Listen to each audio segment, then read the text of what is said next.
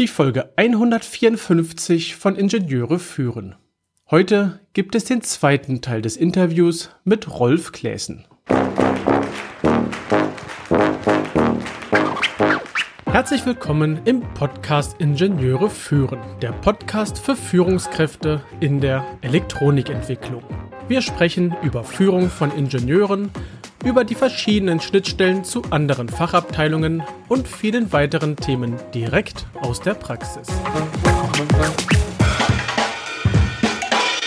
Mein Name ist David Kirchner, ich bin Führungskraft in einem mittelständischen Unternehmen und als Zeitpreneur freiberuflicher Spezialist für die FMEDA-Methode, für Design-Reviews und für FPGA-Entwicklung. Willkommen zum zweiten Teil des Interviews mit Dr. Rolf Kläsen. Letzte Woche hatten wir den ersten Teil und dort sprachen wir über diverse Patentgrundlagen. Einerseits, was sind Patente und warum sollte ich ein Patent anmelden? Andererseits auch, wie ist der Weg, wenn ich weltweit ein Patent anmelden möchte? Und wie ist allgemein der Weg von meiner Idee oder von meiner Erfindung bis zum Patent?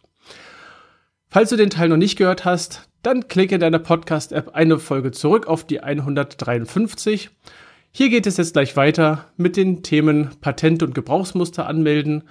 Dann schwenken wir über in das Themengebiet Patentwissen für Führungskräfte und da geht es zunächst einmal um die Arbeitnehmererfindung.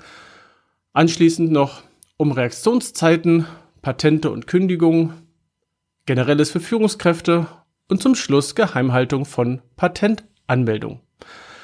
Also nun noch ein paar Grundlagen und dann Spezielles für die Führungskräfte unter euch. Ich wünsche euch viel Spaß mit dem zweiten Teil des Interviews mit Dr. Rolf Kläßen. Genau, weil so mein Eindruck dabei ist, also zumindest, naja, ich bin ja halt kein Spezialist an der Ecke, aber so Gebrauchsmuster, wenn ich so gelesen habe, ja, das geht relativ schnell und zügig, weil dann wird halt das, was ich jetzt hier sozusagen in der Hand habe, so das kann ich jetzt hier irgendwie anmelden. Und Patent, da habe ich viel mehr Papierkram zu erledigen, aber vielleicht ist es auch nur ein merkwürdiger Eindruck.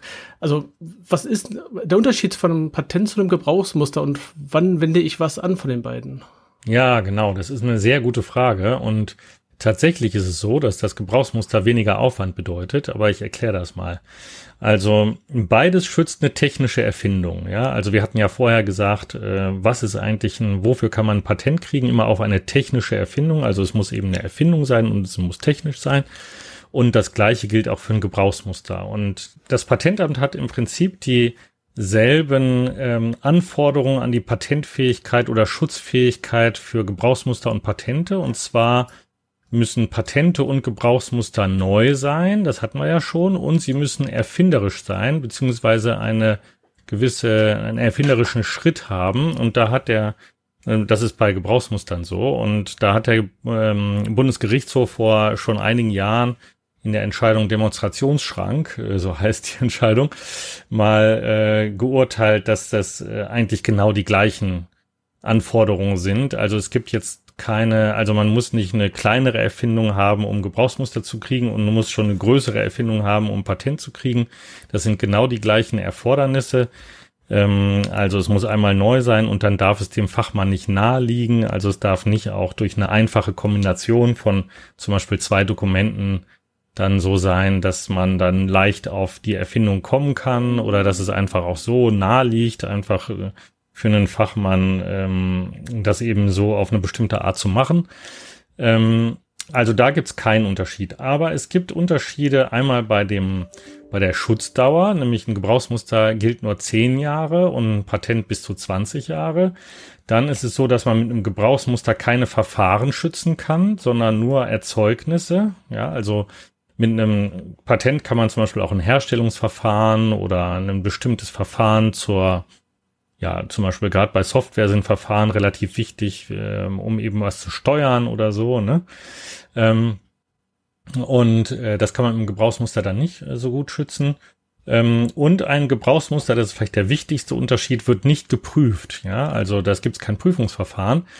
Ähm, und das heißt, so ein Gebrauchsmuster wird sofort eigentlich eingetragen. Sofort heißt dann, wenn man ein bisschen Druck macht beim Patentamt innerhalb von wenigen Tagen, aber normalerweise von wenigen Wochen, wird dann das Gebrauchsmuster eingetragen und dann hat man eingetragenes Schutzrecht und kann daraus vorgehen. Man weiß dann allerdings nicht, ob es was taugt oder nicht. Ja, also es ist nicht geprüft. Während bei einem Patent ist es so, da setzt dann die Prüfung ein und dann, weiß ich, nach einem halben Jahr kriegt man dann eben so ein Prüfungsbescheid, einen ersten, und dann sagt der Prüfer, ja, er hat das und das gefunden und denkt, dass es gar nicht neu ist. Und dann muss man eben sehen, ob er recht hat oder nicht und ob man sich dann beschränken kann oder nicht, ob man es weiter verfolgt oder nicht.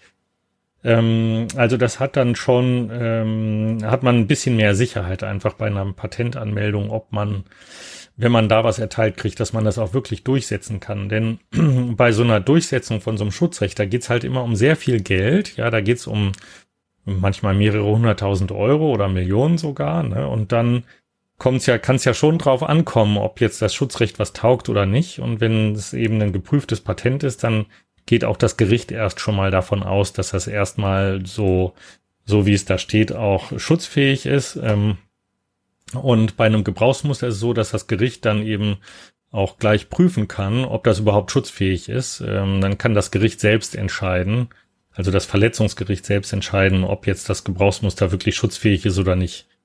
Ähm, aber wird das, denn, da das, dass das Patent ja. neu ist, äh, nee, dass das Gebrauchsmuster eine neue Erfindung ist, das wird dann nicht geprüft, oder dass du was ähnliches schon vielleicht geben könnte. Als Beim Patentamt wird das nicht geprüft. Nee, es wird einfach ungeprüft so eingetragen.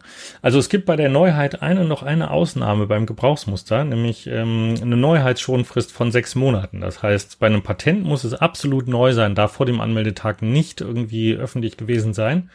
Beim Gebrauchsmuster ist es so, da kann es innerhalb der letzten sechs Monate vom Patentinhaber, vom Anmelder, äh, vom Gebrauchsmusterinhaber, vom Anmelder des Gebrauchsmusters auch schon irgendwo gezeigt worden sein. Ja, dann ist das unschädlich. Also das ist auch noch ein ganz wichtiger Vorteil vom Gebrauchsmuster eigentlich. Okay. Spannend. Ja, das war so ein bisschen immer die Überlegung, so was ist das Gebrauchmuster, was ist Patent? Weil ich hatte auch gelesen, ja, im Prinzip ja alles das gleiche, okay, der Zeitraum ist ein anderer, aber okay, es wird nicht geprüft und das ist, glaube ich, schon, schon eine relevante Größe in dem Moment, wenn ich das mache. Ähm, wenn ich es richtig, ich weiß gar nicht, ob ich irgendwo gelesen habe oder hat mir mal erzählt, dass manche auch beides gleichzeitig machen, also ein Gebrauchsmuster und ein Patent anmelden, dass schon mal ein Schutz drin ist und das Patent später das Ganze dann noch richtig absichert. Ja, das kann man machen, halte ich aber für ziemlichen Blödsinn, denn, das habe ich gerade noch nicht erwähnt, man kann aus einer Patentanmeldung jederzeit auch ein Gebrauchsmuster abzweigen, heißt das dann. Das heißt, man sagt einfach dem Patentamt, liebes Patentamt, ich habe eine Patentanmeldung anhängig und möchte jetzt daraus auch ein Gebrauchsmuster machen. Und das kann man im Prinzip beliebig oft machen. Ja, also ähm, man kann im Prinzip jetzt ein Patent anmelden und in einer Woche sagen, jetzt will ich ein Gebrauchsmuster haben und dann nach drei Wochen sagen, jetzt will ich nochmal ein Gebrauchsmuster haben und so weiter. Also, also alles, was ich aus dem Patent ableiten könnte an Produkten sozusagen. Könnte ich ja, genau. Und das kann sogar auch eine, eine ganz fiese Durchsetzung, also eine aus Inhabersicht eine ganz kluge und aus Verletzersicht eine ganz fiese äh, Strategie sein. Ähm, das habe ich auch mal für einen Mandanten so durchexerziert. Ähm, also man meldet zum Beispiel eine Patentanmeldung an und ähm, dann, ähm, dann kommt zum Beispiel irgendwie ein Verletzer auf den, auf den Markt, ja, also der eben das nachmacht. Und ähm, dann kann man eben ein Gebrauchsmuster abzweigen, ähm, solange das eben noch anhängig ist, diese Patentanmeldung, und kann dann in den ersten Patentanspruch alle Merkmale, die man in der Beschreibung und in den Unteransprüchen drinstehen hat, die dieses Verletzungsprodukt auch betreffen, also wo das drunter fällt, die tut man dann alle in den Patentanspruch 1 rein. Ähm, und zwar hat das dann den wichtigen Effekt, äh, dass man, dass dann dieser Patentanspruch sehr lang ist. Ne? Also da sind dann sehr viele Merkmale drin. Das heißt, der Patent, der, der Gegner, der wird es sehr schwer haben, irgendwie ein Dokument zu finden, wo all das auch schon vor dem Anmeldetag offenbart war, ja.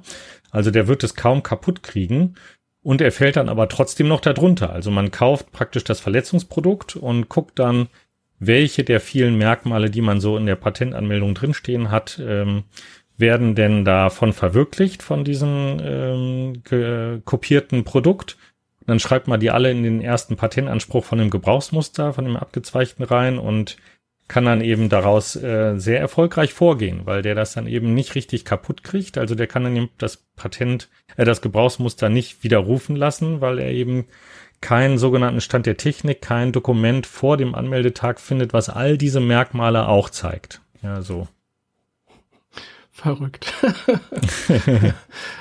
das ist echt, echt spannend.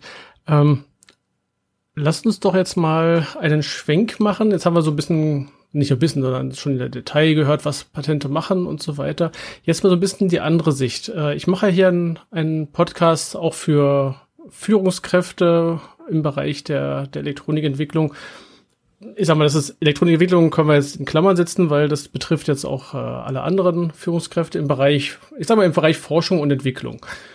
Und ähm, da wäre für mich mal interessant, was du für, für Ideen, für Gedanken hast, was Führungskräfte an der Stelle beachten sollten, wenn es um das Thema Erfindungen oder allgemeinen Bereich Forschung und Entwicklung geht, äh, mit Bezug auf na, dein, dein Fachgebiet sozusagen. Ja, genau.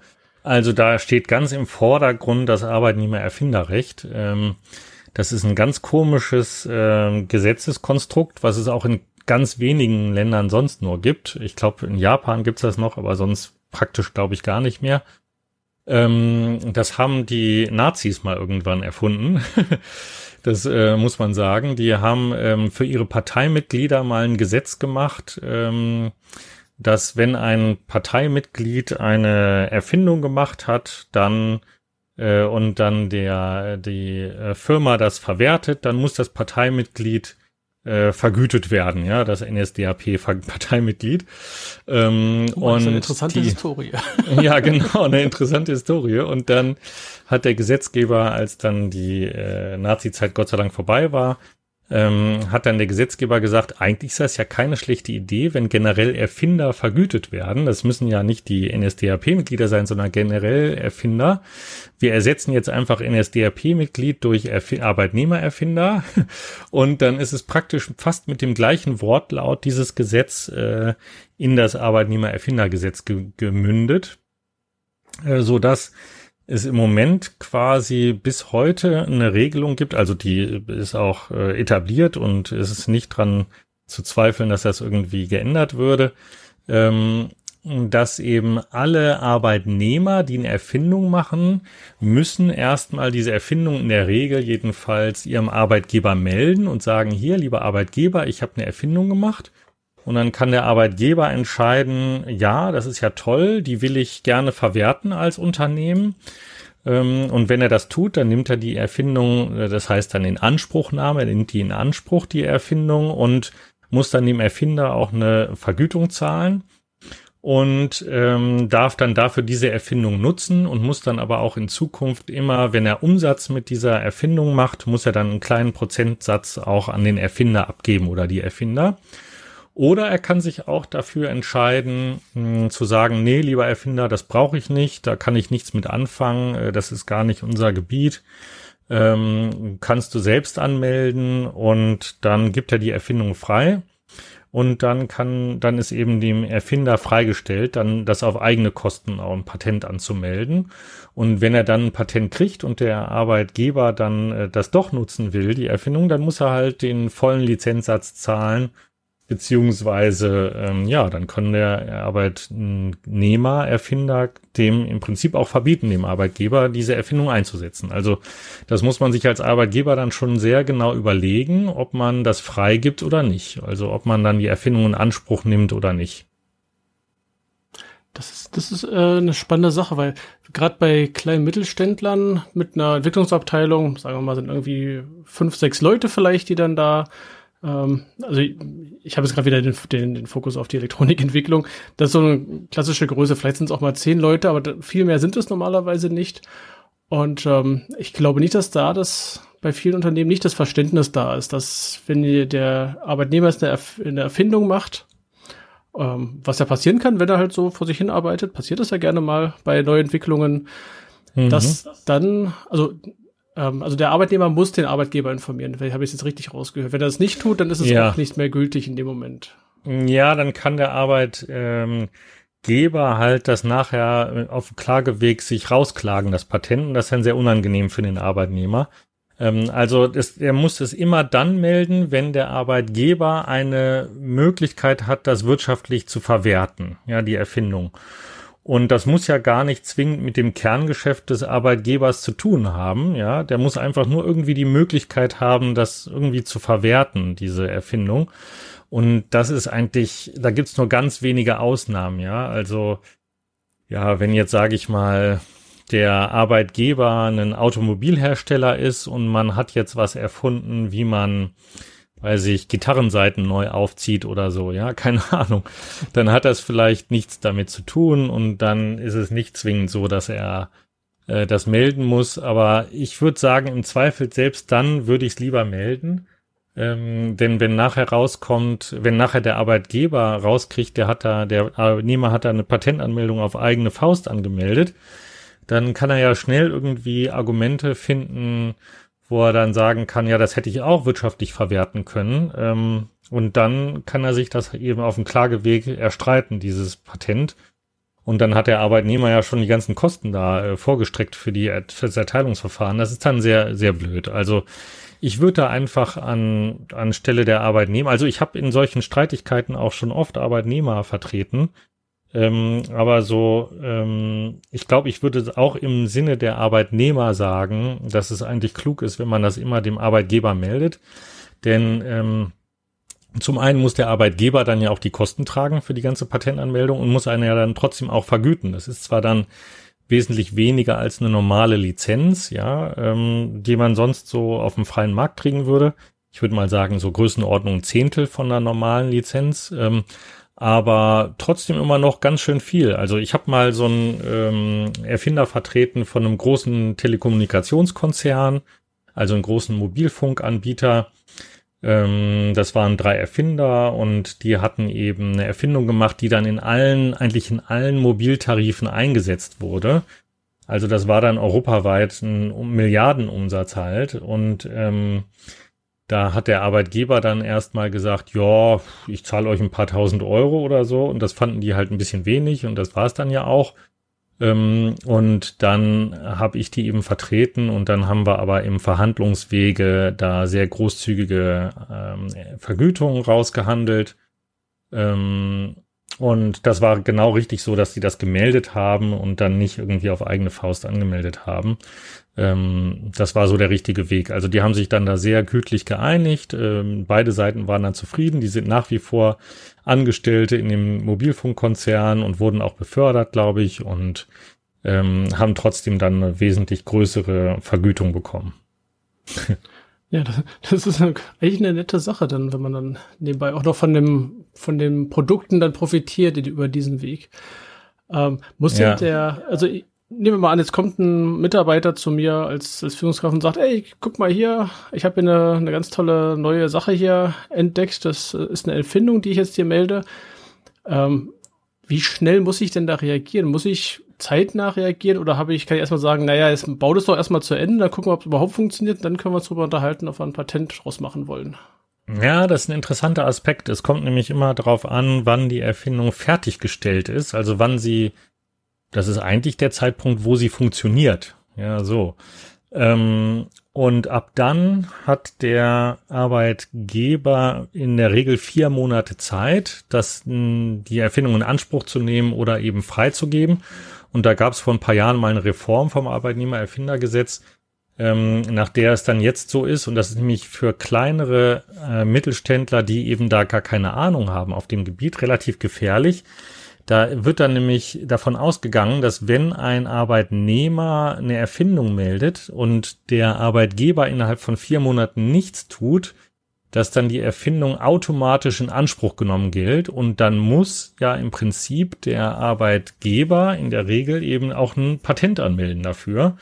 Und wenn er das nicht tut, dann ähm, ja, dann hat er ein Problem. Dann kann der Arbeitnehmer das durchsetzen, dass er da jetzt ein Schutzrecht anmelden muss.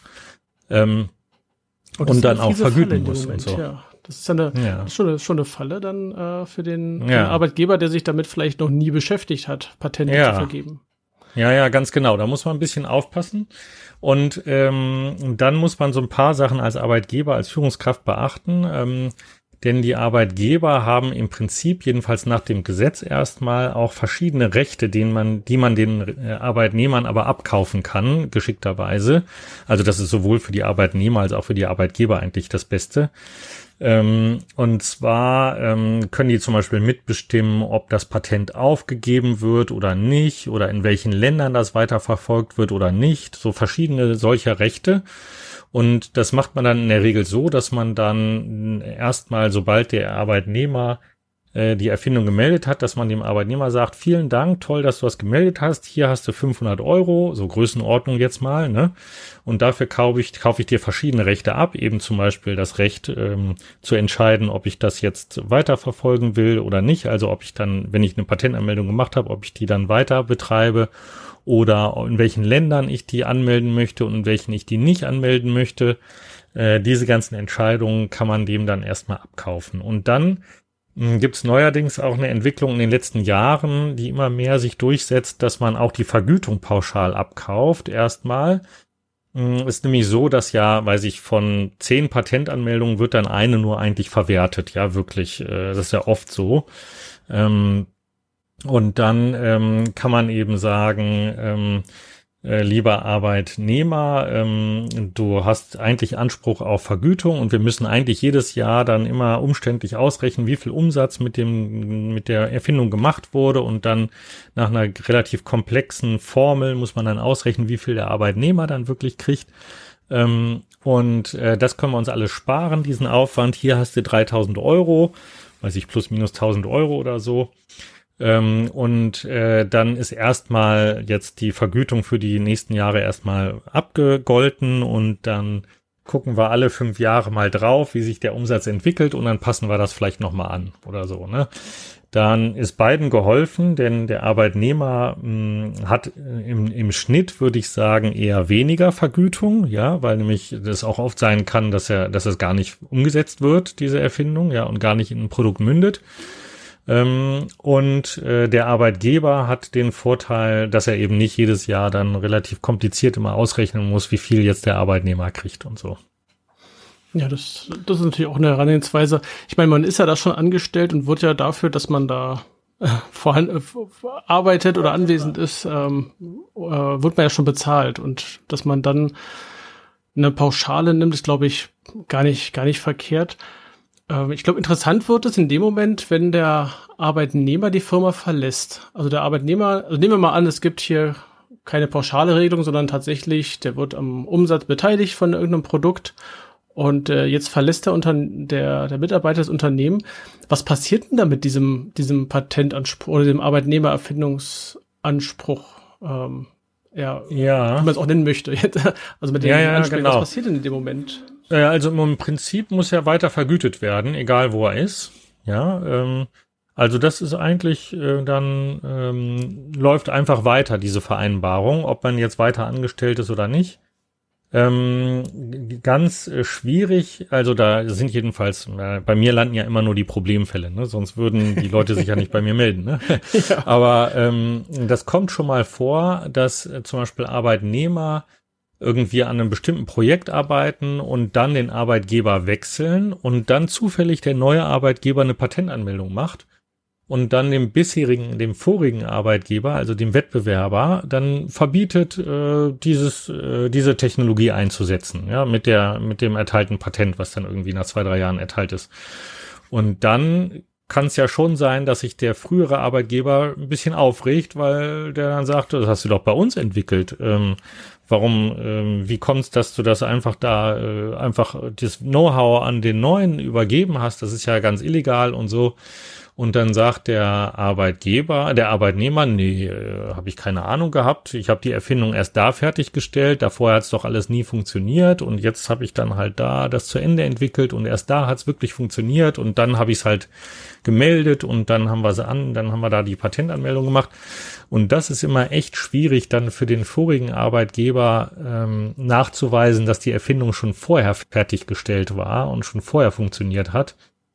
Ähm, das sind so die ärgerlichsten Fälle eigentlich so. Also die auch am schmutzigsten sind, weil dann da auch immer viel Emotionen dann drin sind. Ne? Also wenn der Geschäftsführer von dem, der bisherige Arbeitgeber dann eben sieht, dass da sein Know-how plötzlich vom Wettbewerber patentiert wird und so, das ist dann schon manchmal sehr ärgerlich. Ja, vielleicht auch so ein ganzer Teil eines Geschäftszweiges in dem Moment ja auch wegbrechen kann, dadurch, ja, ja. dass es patentiert ist. Oder man einigt sich dann auf irgendwelche Zahlungen, aber trotzdem ist es ja äh, auf jeden Fall erstmal großer Aufwand in dem Moment, weil so darf man ja erstmal sein Produkt dann nicht mehr auf den Markt bringen, sondern muss sich erstmal mit dem Patentinhaber einigen, dass man es vielleicht dann doch darf über irgendwelche ja, Umwege.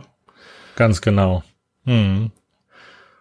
Oh Mann, ja. Ja, ja, du hast ja mal so gefragt, was, was aber generell auch sonst so noch ähm, so Führungskräfte vielleicht beachten müssen, ne? Und, genau, das ist auch noch ein, ein Punkt, ja. Ja, ähm, also ja, es sei denn, du hast jetzt noch Fragen zum Arbeitnehmer-Erfinderrecht, aber ähm, ich würde sagen, das ist so schon mal so grob ein, eine Mini-Einführung gewesen. Genau, den Rest macht man am besten direkt mit einem Patentanwalt aus. genau, genau, genau. Ähm, aber es gibt noch so ein paar Aspekte, die vielleicht auch noch ganz interessant sind, auch für vielleicht Geschäftsführer oder so, einfach die vielleicht auch gar nicht so direkt mit Patenten zu tun haben. Denn über Patente kann man ja auch viele wichtige Informationen bekommen. Also man kann ja auch im, zum Beispiel Wettbewerber beobachten und sehen, okay, was äh, veröffentlichen die für Patentanmeldungen und für was kriegen die für Patente erteilt.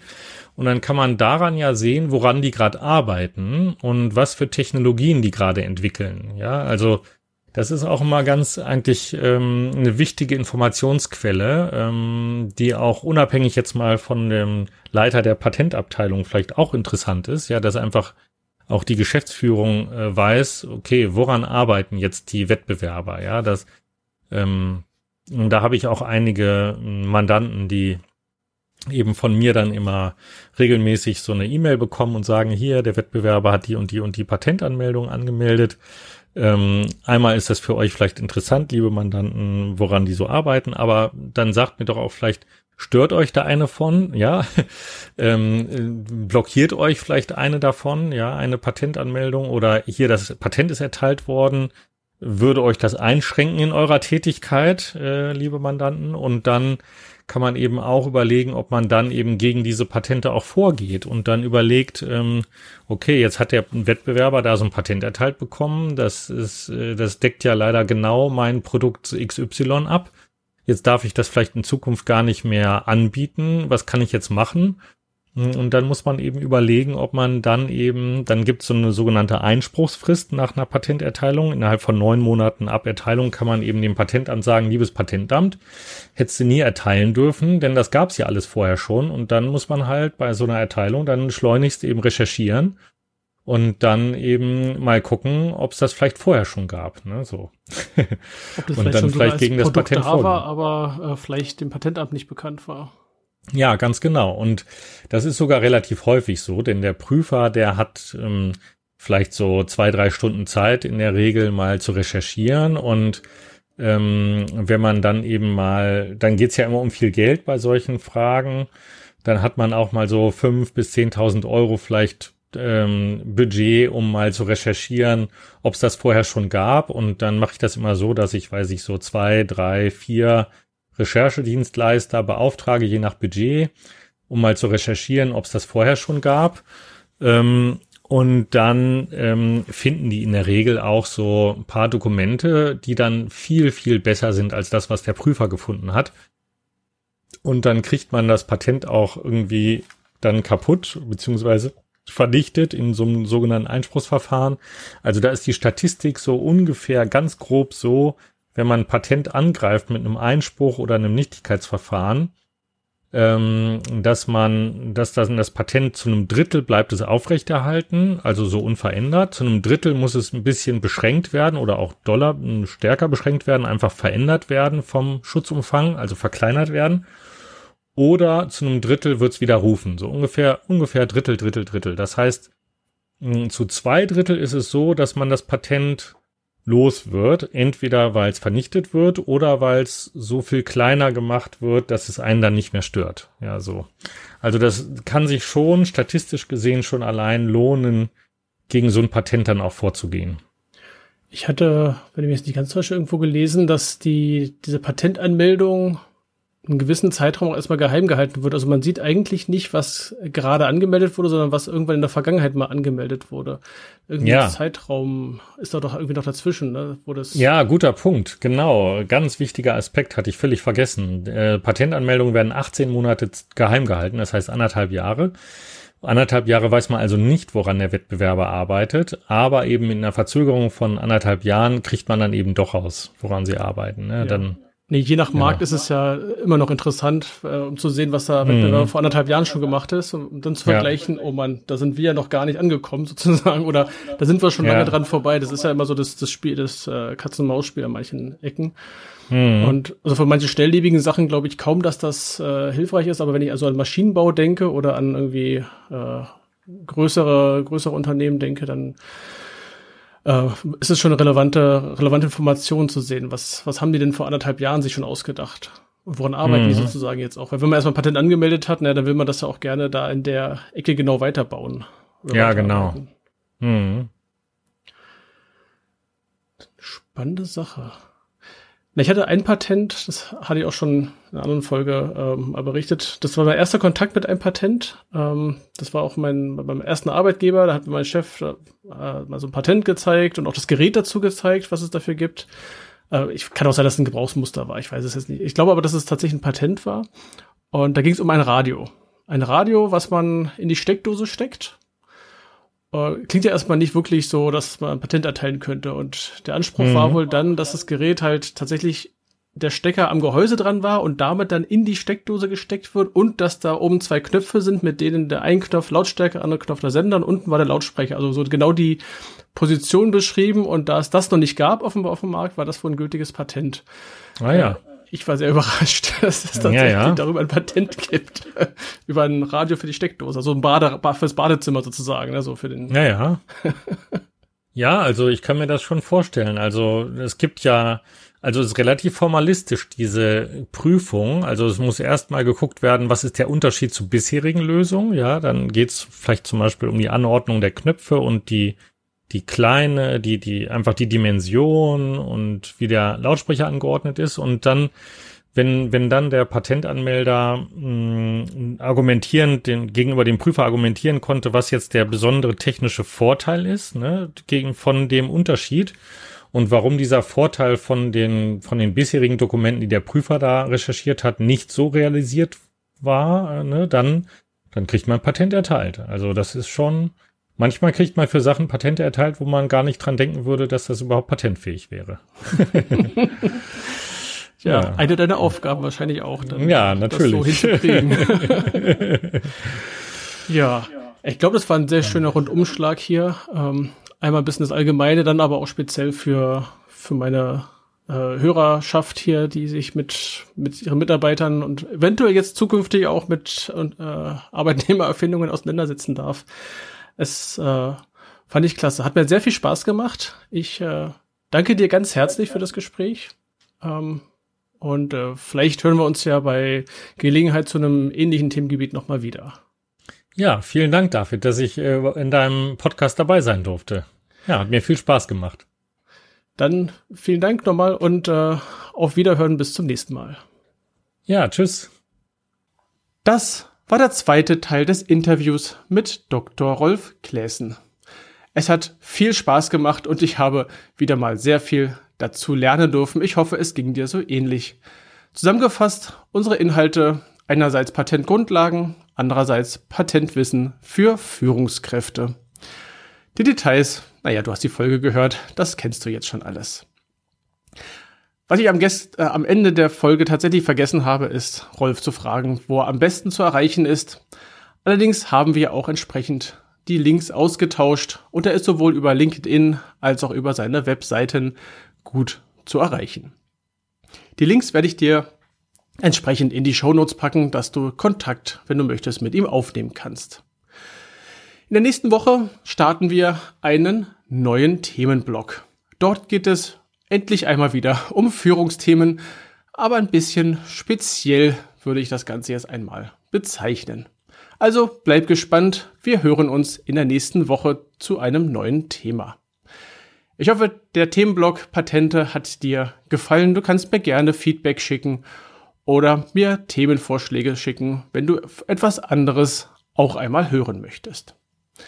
Du kannst dich in LinkedIn mit mir verbinden und mir über diesen Kanal schreiben. Dort findest du auch die Gruppe zu diesem Podcast. Empfehle auch gerne diese Folge oder auch den ganzen Podcast deinen Kolleginnen und Kollegen und auch gerne deinen Freunden. Und ich freue mich über eine 5-Sterne-Bewertung auf Apple Podcasts und auf eine Rezension. Alle Links, mein Newsletter sowie weitere Informationen findest du in den Show Notes unter ib-dck.de slash if154. Das war die heutige Folge des Podcasts Ingenieure führen. Ich danke dir ganz herzlich fürs Zuhören. Nutze das Wissen und die Tipps, um deinen Arbeitsalltag zu vereinfachen und zu verbessern. So sage ich Tschüss und auf Wiederhören. Bis zum nächsten Mal. Dein David Kirchner.